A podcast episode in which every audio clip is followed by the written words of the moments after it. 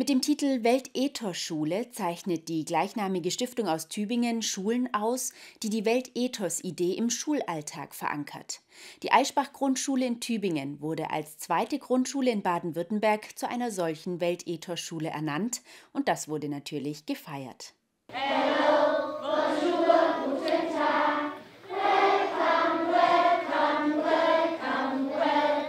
Dass die Begrüßung der Kinder singend und umfassend ausfiel, geschah nicht ohne Grund. Die Begrüßung und Verabschiedung, also Hallo und Tschüss, gehört zum aktuellen Quartalsmotto der Grundschüler.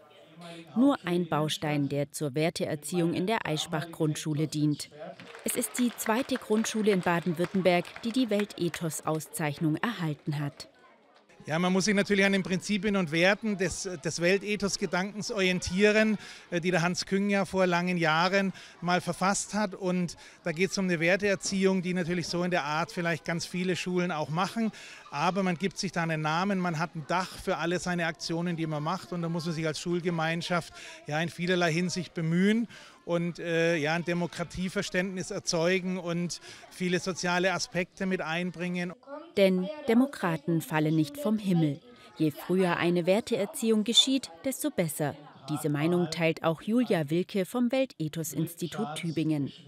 Ja, das Problem mit den Werten ist ja, dass sie oft für selbstverständlich erachtet werden. Und wir wissen das ja alle, wenn wir was für selbstverständlich erachten, dann äh, pflegen wir es nicht mehr. Und dann geht es irgendwann unter und dann wundern sich plötzlich alle und sagen, hoch, wo sind unsere Werte hin? Warum behandeln sich alle so schlecht?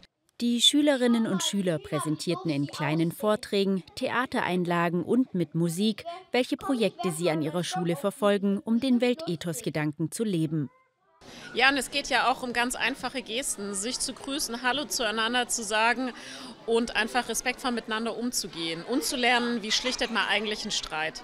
Als guter Anhaltspunkt dient da auch die goldene Regel. Alles dreht sich eigentlich um die goldene Regel.